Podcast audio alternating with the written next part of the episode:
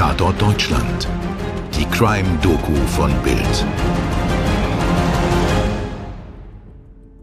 Bei einer erwachsenen Frau kann man erstmal davon ausgehen, dass sie freiwillig gegangen ist.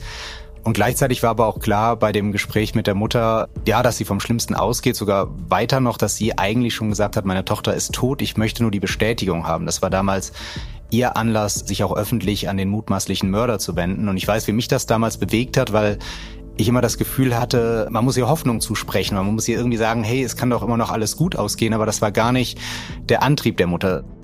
Das ist die Stimme meines Kollegen Daniel Böcking. Im Herbst des Jahres 2000 bekommt er es mit einem mysteriösen Vermisstenfall zu tun. Fast 20 Jahre später steht er noch einmal im Kontakt mit der Familie. Aber der Fall ist noch immer ungelöst.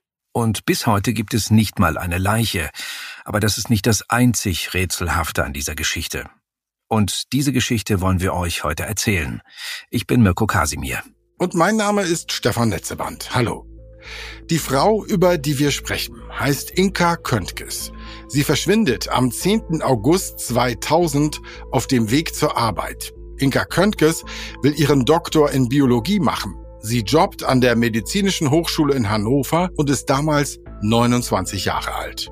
Inka ist neun Jahre zuvor von Hamburg nach Hannover gezogen. Nur sechs Wochen vor ihrem Verschwinden hat sie ihre große Liebe geheiratet, Mark. Er ist etwa ein Jahr jünger und ebenfalls Doktorand. Die beiden wohnen zusammen in der Bronsartstraße im bürgerlichen Stadtteil List. Am Morgen des 10. August 2000 gegen 8 Uhr macht sich Inka auf den Weg zur Arbeit. An der Medizinischen Hochschule Hannover in der Stadt nutzen übrigens alle nur die Abkürzung MHH. Sie nimmt dafür, wie immer, ihr Damenfahrrad und fährt durch den Stadtwald Eilenriede. Aber sie kommt weder tagsüber auf der Arbeit an, noch abends wieder zu Hause.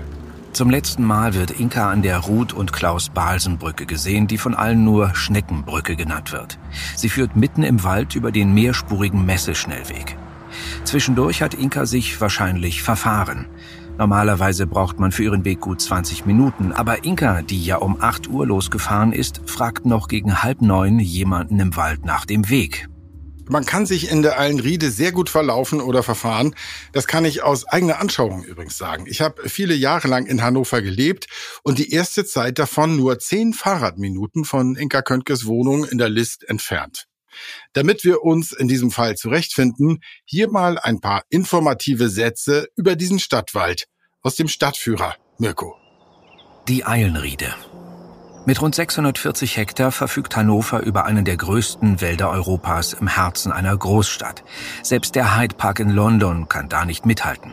Die grüne Lunge zieht sich größtenteils zentrumsnah durch den östlichen Teil der Leine Stadt. Mit einem komfortablen Wegenetz und hunderten von Ruhebänken mit Teichen, Liegewiesen, Kinderspielplätzen und Waldgaststätten erfüllt die Eilenriede viele Bedürfnisse der nach Erholung suchenden Bürgerinnen und Bürger. Seit über 600 Jahren ist der Wald in städtischem Besitz. Im 19. Jahrhundert wandelte sich der Nutzwald zu einem Naherholungsgebiet. Auf ihrer längsten Achse von Nord nach Süd misst die Eilenriede gut sechs Kilometer und viele Weggabelungen gleichen sich. Inka Köntges Weg lässt sich etwa so rekonstruieren. Er führt von der Bronsartstraße zunächst durch die belebte Zellerstraße im Stadtteil List bis zum Beginn des Stadtwaldes. Wer es grün mag, verlässt dann die Straßen und fährt in Höhe der Villa Seligmann in den Wald. Je nach Streckenführung fährt man an der so benannten Wilhelm-Busch-Wiese vorbei, radelt dann ab dem Zoo Hannover ein Stück lang auf der Adenauer Allee und kreuzt auf Höhe des Kongresszentrums den Messeschnellweg. Das ist die schon erwähnte Schneckenbrücke. Nach einer letzten kurzen Etappe durch den Wald führt der Weg schließlich durch den Stadtteil Kleefeld direkt zur Klinik. Und nun die Frage an dich, Stefan, so als Ex-Hannoveraner. Was bedeutet das denn für den Fall?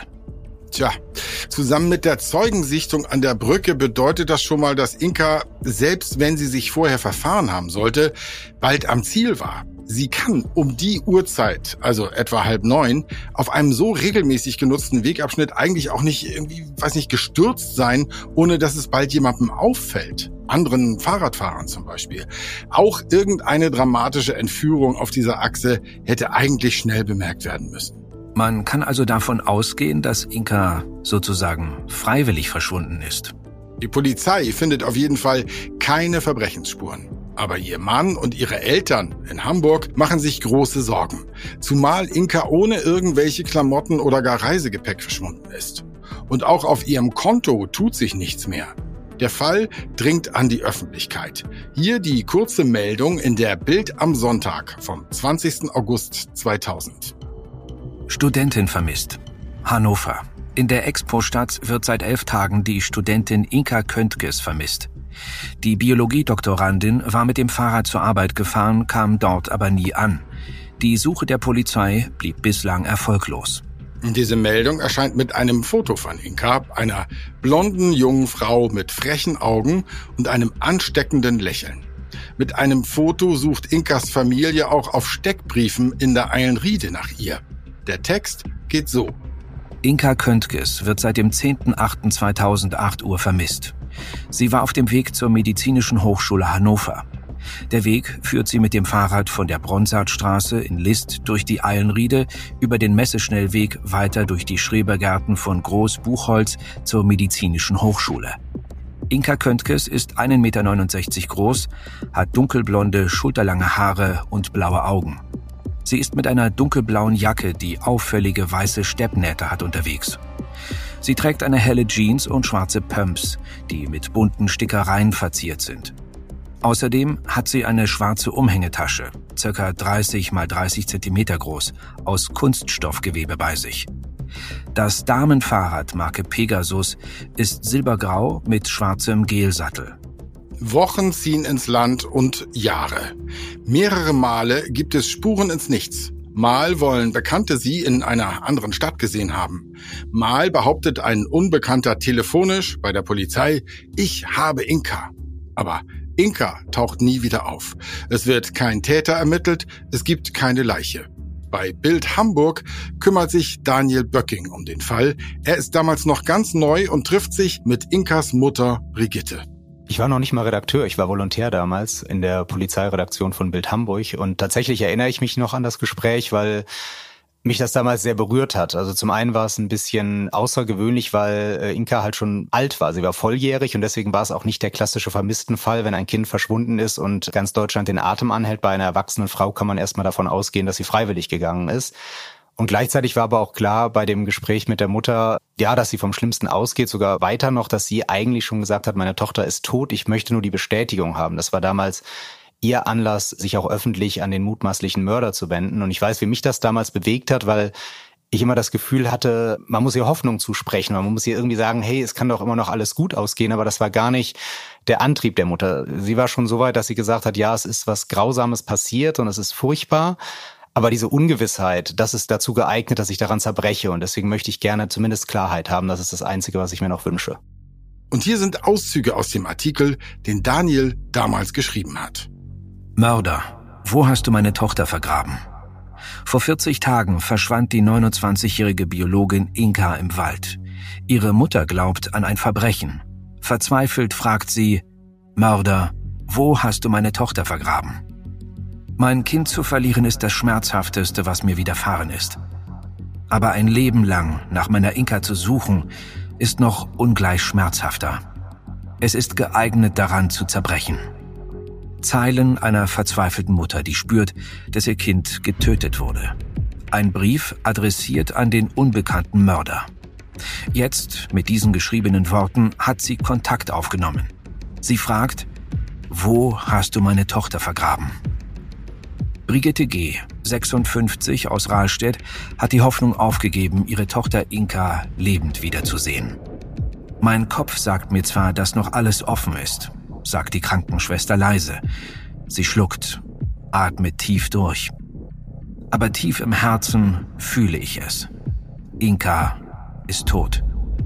Tränen schießen in ihre Augen. Die Hände der zierlichen Frau zittern. Der Schmerz ist zu groß. Im Juni heiratete Inka den Doktoranden Mark K., 28. Er hat mittlerweile gemeinsam mit der Familie 20.000 Mark Belohnung ausgesetzt. Soweit der Artikel. Ein Dreivierteljahr danach gibt es noch immer keine Spur von Inka. Daniel Böcking trifft Mutter Brigitte G. wieder. Denn Ende Mai 2001 soll es eine Fernsehfahndung geben. Die Mutter von Inka war auch sehr gläubig und ist es bis heute, das weiß ich auch, ähm, kann auch gern gleich kurz erzählen, warum ich das noch weiß. Das hat damals, ich glaube, in meinen Augen eine überschaubare Rolle gespielt. Ich habe den Text nochmal gelesen, den ich damals geschrieben habe. Da steht auch drin, dass die Mutter wieder und wieder sagte, dass der Glaube ihr die Kraft gibt. Und jetzt so im Nachhinein, gerade über all die Jahre hinweg, glaube ich, dass ohne diesen starken Glauben so eine Situation gar nicht auszuhalten wäre, dass man seine Tochter sucht, dass man davon ausgeht, dass sie tot ist, aber dass es überhaupt keinen Hinweis auf Gewissheit gibt, dass die Polizei die Arbeit einstellt, dass alles beendet wird. Ich finde es wahnsinnig beeindruckend, ähm, dass die Mutter von Inka es geschafft hat, so abzuschließen und auch den Schlussstrich zu ziehen. Und was mich damals sehr beeindruckt hat, ist, sie hat auch in ihrem Schreiben an den mutmaßlichen Mörder niemals nach Rache oder nach Strafe oder sowas geschrien, sondern ich glaube, sie hat es sehr, sehr ehrlich damals gemeint, dass sie da schon gesagt hat, mir geht es nicht um Strafverfolgung. Sie möchte diese Gewissheit haben, es liegt nicht an ihr zu strafen und auch das ist natürlich ein sehr christlicher Ansatz, zu sagen, dass es jetzt nicht an ihr liegt, Rache zu fordern oder was auch immer oder Wut mit reinzubringen, sondern vor allem, dass sie eine Chance hat, das für sich persönlich zu verarbeiten. Bild Hamburg vom 29. Mai 2001. TV-Fahndung nach Inka von Daniel Böcking. Brigitte G., 56, wird am Freitag den Fernseher nicht einschalten. Dann fahndet das ZDF um 20.15 Uhr bei Aktenzeichen XY ungelöst nach ihrer Tochter. Die Mutter aus Rahlstedt. Sie ist bald am Ende mit ihrer Kraft. Sie könnte die TV-Szenen nicht ertragen. Vor neun Monaten verschwand ihre geliebte Tochter Inka Köntges in Hannover. Brigitte G., die ersten Wochen nach Inkas Verschwinden erlebte ich wie im Albtraum. Aber jetzt, sie schluckt, atmet tief. Sie weint. Das Leben geht weiter. Dieser Satz tut weh und ist leider auch so wahr. Die Mutter muss sich um Inkas Versicherungen kümmern, um Steuern, um Briefwechsel, ohne zu wissen, ob ihr Kind überhaupt noch lebt. Fünf Jahre nach Inkas Verschwinden macht der Fall wieder Schlagzeilen. Denn ihr Mann hat jetzt jede Hoffnung aufgegeben. Und so steht in Bild Hannover am 12.08.2005 die Polizei hat 547 Spuren erfolglos abgearbeitet, den Fall längst zu den Akten gelegt. Jetzt gibt auch Mark Köntges die Suche nach Inka auf. Über die Polizei ließ er mitteilen, dass er die 20.000 Mark Belohnung, die er demjenigen zahlen wollte, der Inka findet, zurückzieht. Aus persönlichen Gründen. Der promovierte Physiker wohnt jetzt in Hameln, fand dort eine neue Liebe. Im September ließ er sich in Abwesenheit seiner Frau scheiden. Die Vermisste hat drei Monate Zeit dagegen Einspruch zu erheben. Im Dezember will Mark Köntges seine neue Partnerin heiraten. Im Sommer darauf verschwinden in Hannover die 37-jährige Karen Gauke und ihre sieben Monate alte Tochter Clara. Kurzzeitig sind Öffentlichkeit und Ermittler in diesen Wochen des Jahres 2006 alarmiert. Gibt es vielleicht einen Zusammenhang?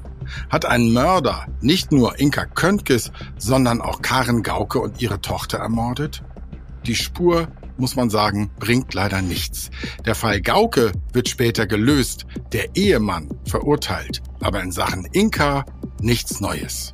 Das Spiel wiederholt sich, als im Frühjahr 2007 der Schädel einer Frau im Harz gefunden wird. Der macht Schlagzeilen, hat aber nichts mit dem Fall Köntges zu tun. Noch einmal beschäftigt Inka später die Öffentlichkeit.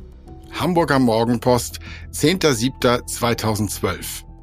Für tot erklärt. Inka Köntges, spurlos verschwunden, Hamburgerin, fuhr zur Arbeit und wurde nie wieder gesehen. Jetzt will ihre Familie endgültig Abschied nehmen.